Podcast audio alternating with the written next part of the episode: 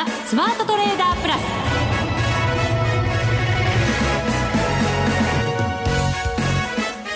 全国のリスナーの皆さんこんにちは。内田まさです。ここからの時間はザ・スマートトレーダープラスをお送りしていきます。今週は番組パーソナリティの福永博之さんが海外出張でオーストラリアのシドニーに行っているということです。この後電話をつなぎましてお話も伺えたらなと思っていますが、今日はこの方に参加していただきます。マネックス証券株式会社トレードステーション推進室の斉藤洋介さんです。こんにちは。こんにちは。よろしくお願いいたします。よろしくお願いいたします。いつもあのトレードステーションのコーナーで、洋さんにご登場いてるやいただいてるんですけれども、はい、今日は斉藤さんが初登場ということで。そうですね。はい。はい、また何か変なこと言ってしまうかもしれませんが、よろしくお願いいたします。いつもあれですよね、セミナーとかで登壇されたり、はいされてるんですよね。そうですね。はい、あのオンラインセミナー中心に、まあ、月1回、あのお客様向けにあのはいあの機能等の説明をさせていただいております。はい。いかがですか？トレードステーション発表されてから、はい、もうちょっと経ちましたけれども。はい、そうですね。やっぱりまあいろいろなお声をいただいておりまして、まあ中でもですね、やはりまあいわゆるまあ有名なですね、こうデイトレーダーの方々にもこうかなりあの機能面でご支持いただいているところもございますので、はい、またそういったところあの本日の放送も合わせてあの魅力を伝えられればと思っております。はい、私もあの仕事上有名なトレーダーさんにインタビューすることが結構あるんですけれど、はい、よくトレードステーションの話が上がるようになってきました、はい、あそれは大変あの我々としても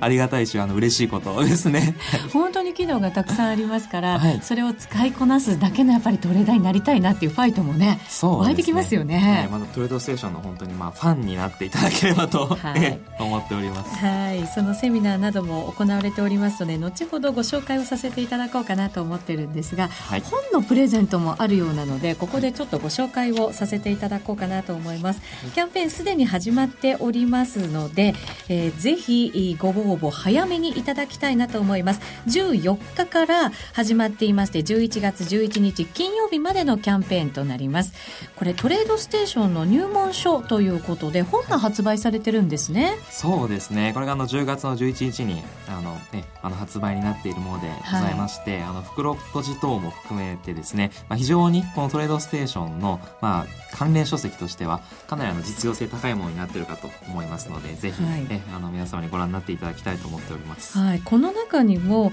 そのトレードステーションのたくさんある機能が満載になってはいるんですけれど、はい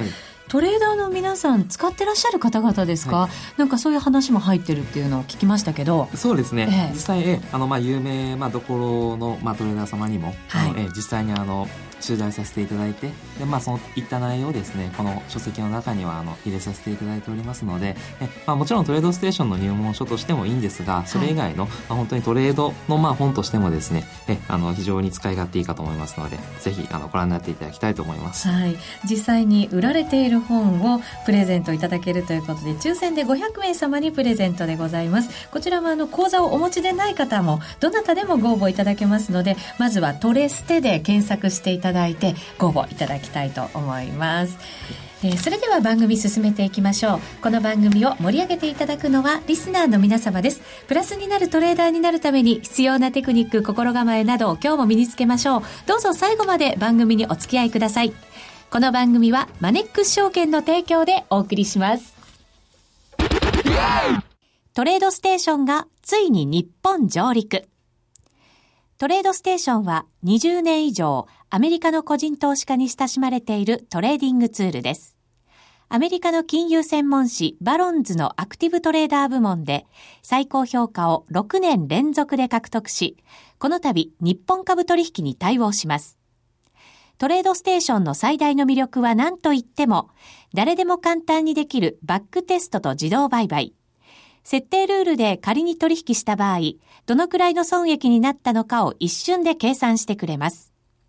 バックテストの結果を踏まえ、取引ルールを調整してから自動売買すれば、パフォーマンス向上も夢ではないかも。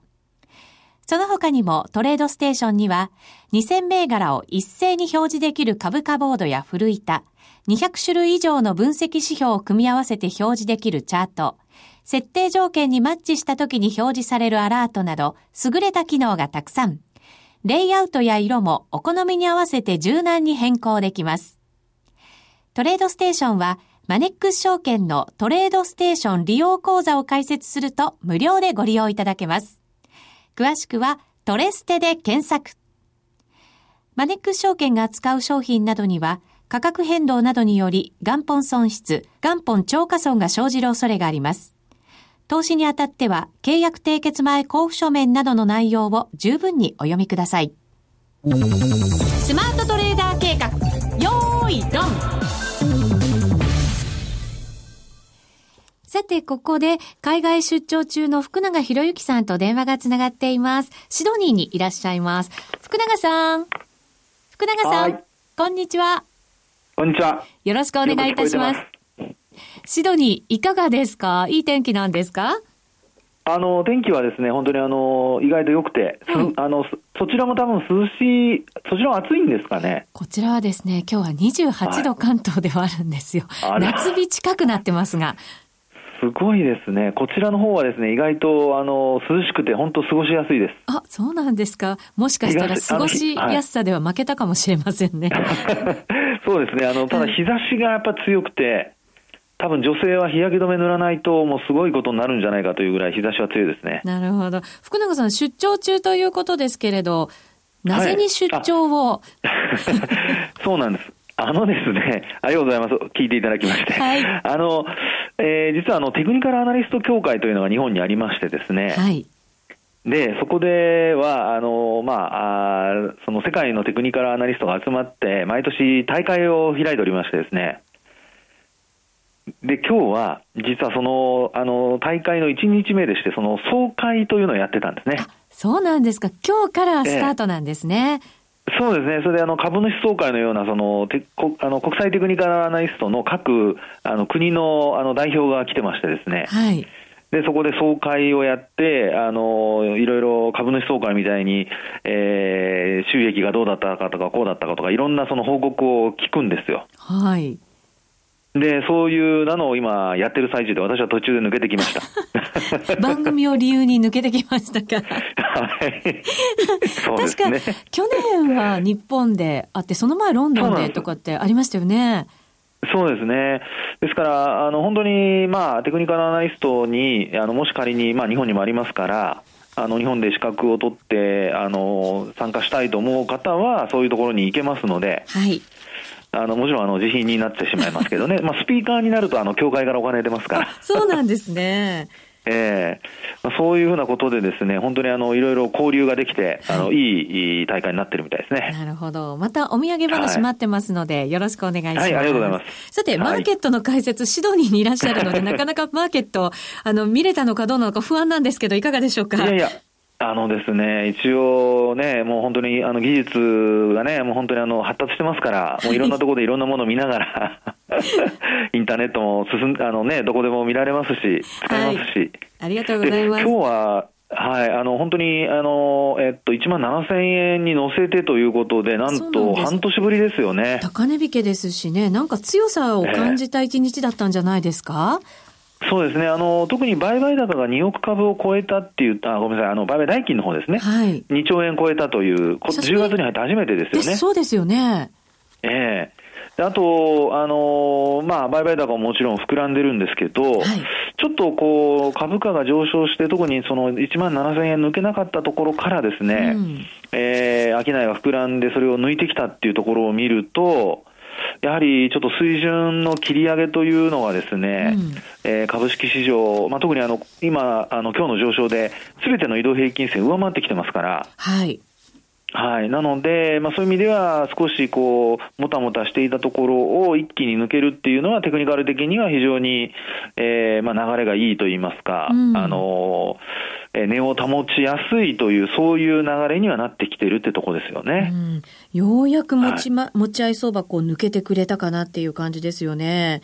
そうですね。はい、ただ、あの、先物が大引けのところで、あの、現物と50円弱ですかね、はい、一応ちょっと差がありますから。うん、うん、本当だ。まあ、そういう意味では、あの、一本上司でいくかどうかちょっとわかりませんけども、はい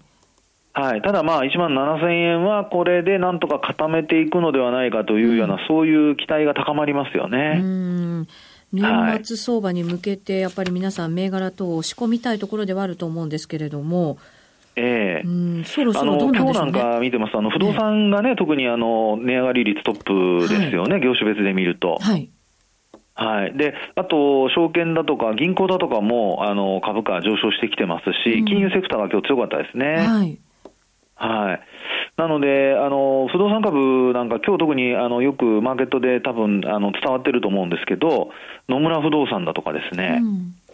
えーこういったあの個別株の動きを見てますと、はいあの非常にこれまで、えー低迷していた株価がですね、一気に例えば今日なんか見ると75日線を抜いたりだとか、うん。あの流れとしてはこう出遅れていたものがまたちょっと値をあの上げ始めたといいますか、えートレンドが変わり始めてるっていう流れになってきてますので、はい。まあ、そういう意味では本当にあのお少し明るくなってきてるっていうところは言えるかと思いますねう。ん。野村不動はい産ホールディングス、住宅販売非常に好調だということで、これがまあ波及した格好というのもね、あの、力強い感じがあると思うんですけれど、内需企業の、はいなので業績に対して、ちょっと安心感みたいなものが出てきたということになるんですか？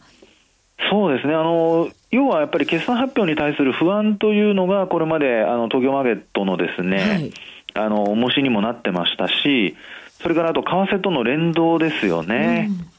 えーでやっぱりあの、まあ、円高傾向が続いていたっていうところと、一本調子での円安に進まない、あるいは、あのまあ今日あのお昼頃とそちらですと、あの10時ぐらいですか、あのクリントンさんとあのトランプさんのですね、はい。えーまあ、ディベート、討論会もありまして、はい。まあ、不安要素といいますか、その辺がやっぱり大きく、あの、えー、重しになってたんだと思うんですけども、うんそれがやっぱり今日のそのディベートの中でも、やっぱり、あの、クリントンさんが有利だというような話になって、まあそこからちょっとリスクオンになったというような、まあそんな動きがちょっと見られますよね。うんそうすると、こう、様子を見ていたヘッジファンドであるとか、はいまあ、大口の投資家なんかも、そろそろ動き出すという期待が持てるんでしょうか？そうですね、あのね、この番組では以前からあの内田さんと二人で、ね、石橋を叩いてきてましたけども。叩いて叩いて渡らないこともありましたけど、まあ、あの、主に私が叩いてたんですが。私が渡ろうとすると手、なんか腕をグッと引っ張られるそうそうましたけど。そう。ね。でも、あの、ここ最近はね、内田さんともお話ししている中で少しずつちょっと、えー前向きな話もし始めていたかとは思うんですが、はい。ね、それがやっぱりちょっと現実になってきたかなっていうところで、あの、まあ、ただ、あの、これからね、やっぱりあの、本格的な業績発表が始まりますので、はい。そういう意味でやっぱり、あの、さあまりにも先回りして買われてしまうと、手尽くしになるケースもありますから、はい。そこにはやっぱりちょっと注意をしないといけないのかなと思いますけどもね。そうか。石橋を一気に走り渡ろうと思いましたけど、やっぱりダメなんですね。もうちょっと確認しないといけないですね。まあね、あの、ただ、渡るときにはまっすぐもうそのまま行ってくださいよ。振り返っちゃダメですよ。なるほど。一気に駆け抜けた方がいいですか。そうそうそうそう。それでも早くリグってしまわないとね、なるだと思います。けどね。利食いも早くなんはいですね。あの、できれば、やっぱり一旦は、こう、急上昇したときって、皆さん、やっぱりそれに、あの、ついていこうっていう人たちが出てくるじゃないですか。はい。なので、そういうところで加速してしまうと、そこでもう一気にエネルギーが出尽くしてしまうことがあるので、うん。止まっちゃったらもう、やっぱりそこで一旦は利益を確保しないとですね、うん。えーやっぱりこう、お逃げす、まあ、売りそびれてしまうっていうんでしょうかね、そういうことが起こり得ますからね。はい。はい。なんか良かったです。久しぶりになんか理覚のためのアドバイスをいただけるような環境になってきたんだなというのが、ちょっと嬉しさですね、今日のね。本当にね、はい本当にいいことですね。まあでも、ショートしてる人にとっては、なんでここで上がるんだろうって思うような環境だと思いますよ。だって104円台に乗せてませんからね、為替は。確かにそうなんですよね。何が変わったんだろうっていうところだと思うんですけれど、まあ少しずつこうええ悪材料が消えていって安心感が出てきたはいということになるんですかね。うん。で、あの、やっぱりこう、海外に行くとよくわかるんですけど、ええ。あの、日本ってすごくなんか、まだ、あの、えー閉塞感といったらなんですけど、いろんな、あの、ね、えー暗い話が少しずつ、こう、やっぱあるじゃないですか。はい。マーケットでも。うん、そうですね。えーところがやっぱりこういう、こう、例えばシドニーもそうなんですけども、ええあの、見てると、あの、それこそまあいろんな国に今年も行きましたけども、なんとなくちょっと明るさがやっぱり立ち込めてますよあね。そうですか。やっぱり日本とはそういう意味では雰囲気が違うんですね。えーですから、ちょっと、ただ、あの、まあ、あ順番的には遅れるかもしれませんけど、はい、こういう流れが海外からね、あの、まあ、世界つながってますから、はい徐々にこう渡ってくる可能性もありますもんね。はい、わかりました。後ほどまたシドニーについて、はい、そして為替についても伺っていきたいと思いますので、でね、よろしくお願いいたします、はい。はい、こちらこそよろしくお願いします。以上、スマートトレーダー計画、用意ドンでした。ザ・スマートトレーダープラス。今週のハイライト。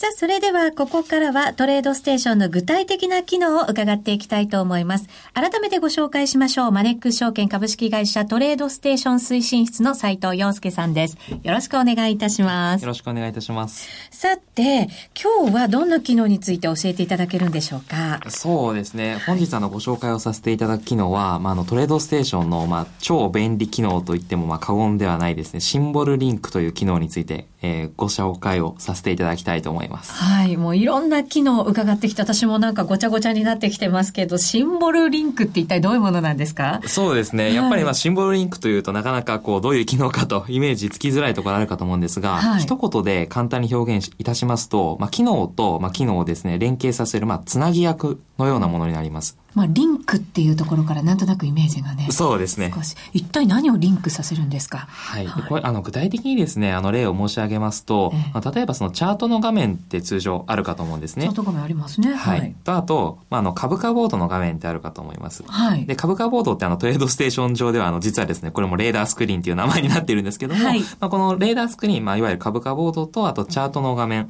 のところにですね、まあ、S っていう、まあ、シンボルリンクのマークが2つともウィンドウの上にあるんですね。はい。で、これを、例えば、まあ、同じ青色で、まあ、統一して、まあ、揃えますと、うん、まあ、レーダースクリーン、その株価ボード上でですね、選択した銘柄がチャート画面にも、まあ、表示されていくと、まあ、どんどんどんどん切り替わっていくと。いうような、あの、機能になっておりまして。例えばですよ、マネックス証券が株価ボード、レーダースクリーンの中にあります。はい、銘柄として。はい、で、マネックスを押して、はい、チャートの方もリンクさせようとすると、はい、まあ、ブルーだったら、ブルーで出るとか、そういうことなんです。か、そうですね。あの、マネックスを、まあ、例えばレーダースクリーン株価棒のところで選択すると、チャートマネックス。で、まあ、例えばちょっと他社様になってしまいますけども、まあ、SBI とか、まあ、クリックすると、チャートもまた SBI に切り替わるというような感じで、えー、どんどんどんどん、あの、レーダースクリーンも、実はあの、2000銘柄超ですね、1枚のシートに登録できますので、はい、まあ、究極ですね、極端なその2000銘柄1から最後2000までどんどんどんどん切り替えていけば、チャートも切り替わっていくというような、えー、形になっております。ワンタッチでもう簡単に切り替えられるっていうところが、ね、そうですね。はい。うんえっ、ー、と、これ、だから、もうチャートですから月足とか週足とか、日足とかそういうものも全部きれい。に表示されるっていうことですよね。はい、そうですね、はい、あの一例をお示しいたしますと、例えばそのじゃあレーダースクリーンの画面を一つもともと表示させておいて、うん、でその他にも例えばじゃあ月足、週足、日足と、まあ、インターバルが異なる、まあ、チャートの画面3つを表示させておくと。うん、で、まあ、全部ですね、同じそのシンボルリンクの例えば青なら青で、こう統一をすることによって、例えばじゃあレーダースクリーンでまたマネックスまあ、マネックスグループをですね、選択していただければ、チャート上にも、月足、まあ、マネックスグループの月足、マネックスグループの週足、マネックスグループの日足と、同じ銘柄に対してもまた3つの角度から、異なるインターバルであの分析することができますので。同時に出せるってことですね。そうですね。非常に便利かなと思います。うん、なるほど。そうすると分析のなんか時間とかが、縮まりそうな感じしますね。はい、そうですね。やっぱりまあ、かなりまあ、こういったところ使いこなしていただければ、まあ、分析瞬時にですね、まあ、あの、もちろん早いというだけではなくて、多くの銘柄を、うん、えあの分析することができるかと思います。はい。このシンボルリンク、チャート以外でも使えたりするんですか？そうですね。あの、いわゆるあの、板発注のあの、またこれもトレードステーションではマトリックスっていうあの 機能名になっているんですけども、えあの、マトリックスの画面、まあ、あの、その他の機能でもですね、あの、使えることができますので、あの、もちろん、え、レーダースクリーンとか、まあ、チャートだけではないというところを押さえておいていただければと思います。はい。なんかこれ種類って言うんですか？なんか二つあるって聞いたんですけど、はい、そうですね。このシンボルリンクとあの、一口で言ってもですね、あの、実は2種類あって、その1種類目は、まあ、ローカルシンボルリンクというものと、まあ、2種類目がグローバルシンボルリンクというもので、うん、またこれもですね、横文字を使っておりますので、まあ、どういったところかと、あの、いうふうに、まあ、疑問を持たれるかと思うんですが、まあ、簡単にご説明、ご説明しますと、また、あの、エクセル、例えば、まあ、エクセルでですね、ええ、あの、シートが、例えばシート1、シート2とかって、こう、シートが分かれているように、まあ、なって、まあ、なってるような作りになってるかと思います。はい、で、このローカルシンボルリンクっていうものは、例えばそのシート1内でしかこのリンク機能というものが、まあ、実際にはこう、ワークしないと。で、このグローバルシンボルリンクとあの、いう、まあ、またシンボルリンクの機能を使っていただきますと、はい、例えばそのシート1にあるそのレーダースクリーンとシート2にあるそのチャートっていうものが、あの、色を揃えていただければ、これもまたあの、ワーク、あの、一緒にあの、連携するようになってまいりますので、はい、また使い方っていうのがまた全然異なってくるかなと思いますね。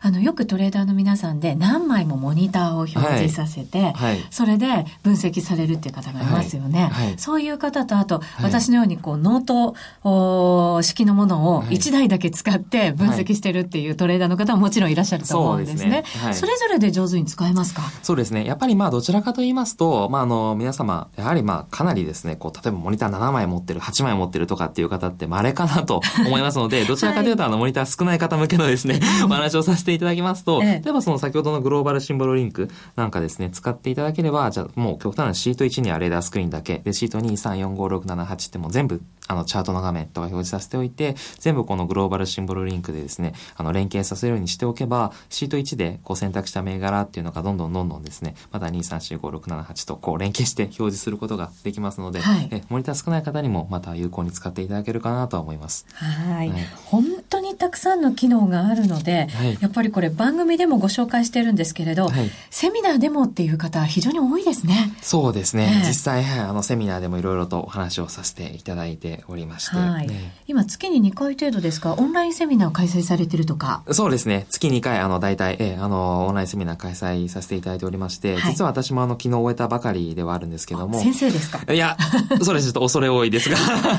また来週もですねあのトレードステーション推進室のですねあの室長のあの山田がですね25日が夜8時からレーダースクリーンとあと注文機能に特化したセミナーをやらせていただくのとあとまた来週木曜日にですね実はまた外部からあの、まあ、株は技術だと、あの、もう断言されていらっしゃって、多くのファンを、はい、えー、あの、抱えていらっしゃいますので、相場志郎様にもですね、はい、あの、9時から木曜日27日ですね、あの、ご登壇といいますか、オンラインセミナー出演していただいて、トレードステーションと、またあの、相場様のですね、トレード情報と絡めてご説明をさせていただきたいと思っております。はい。相場志郎さんは、このラジオ日経でも火曜日の16時から番組持たれてまして、はい、非常に人気の方でいらっしゃいますからね。そうですはい。たくさんの方集まると思いますが、はい、講座がなくてもどなたでもご視聴いただけるということですね。はい、どなたでも当日参加可能ですので、よろしくお願いいたします。はい、えー、ぜひ皆さん検索していただいてご応募いただきたいと思います。また、えっと、社内の勉強会もリアルで、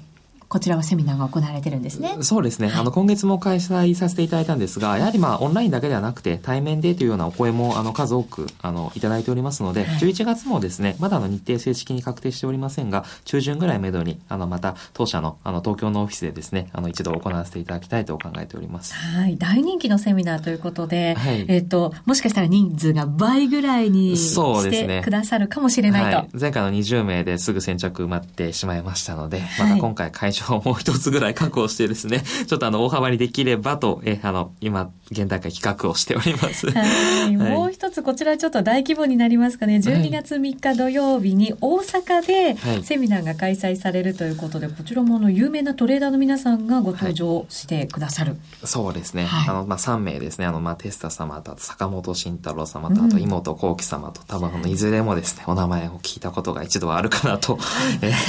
オプトレーダーっていう冠がつきますね。そうですね。こちらもあの350名先着順でですね、え、あの参加していただきたいと思っております。はい。ぜひこちらもですね、トレステで検索いただいて、ぜひご参加いただきたいと思います。はい。えー、今日はトレードステーション推進室斉藤洋介さんにご登場いただきました。ありがとうございました。はい、ありがとうございました。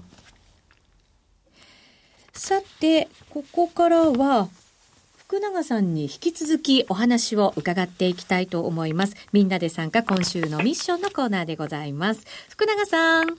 はい、聞こえてます。はい、引き続きよろしくお願いいたします。はい、お願いします。さて、先ほどなんかあの、海外から見ると日本はちょっと閉塞感があるような気がするというお話でしたね。えー、まあ、あの、もうちょっと元気が出てもいいのかなという感じですけども、うん、まあ、あの、海外からというか、外からこうね、あの、今日本にもたくさんの方来られてますから、はい、まあ、昨日もあの、9月では過去最高だったですね、訪日外客数なんかが発表されたものでしたね。ね。はい、なので、まあ、そういうのを見ますと、やっぱり、あの、少しずつそういう海外からの元気というのも、あの、伝わってくるんじゃないかと思うんですけど、うんまあ、そうした中であの通貨でいうと、やっぱりせっかくね、あのこちらに来てますので、5ドルと、あとニュージーランドドルですかね。はい。このところ、両方通貨とも、結構しっかりした感じじゃないですか、はいそうなんですね。ただ、あの、えっ、と、5ドルの方だけ、あの、まあ、実は、あの、まあ、だけと言ったら変ですけども、両方とも、あの、は、まあ、例えば5ドルであれば80ドル前後で今、あの、もたついてますよね。そうですね。今日はね、今79円42銭ぐらいか。はい。はい、そうですね、80円前後で、まあ、あれしてますけども、はい、あの実際のところ、これ、ニュージーランドドルとあの5ドルって同じような動きをしているんですが、うん、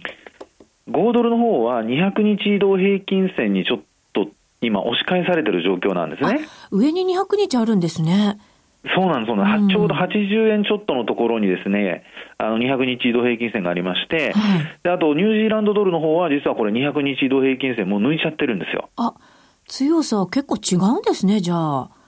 そうですね。ですから、うん、あの、200日移動平均線というところで見ると、5ドルは、あの、まだ抜けてなくて、ニュージーランドドルの方は、あの、抜いてきていると。ですから、あの、このところ、ニュージーランドドルの方が、日々の高値を、毎日、こう、3日間、えっ、ー、と、ここの、先週からずっと更新し続けてるんですね、うん、高値を。あの、陽線続いてますもんね。そうですよね、えー、で一方で5ドルの方は、あの上髭、あるいは今日見ると陰線になってまして、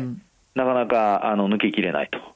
これ、やっぱり中国ですか、影響は。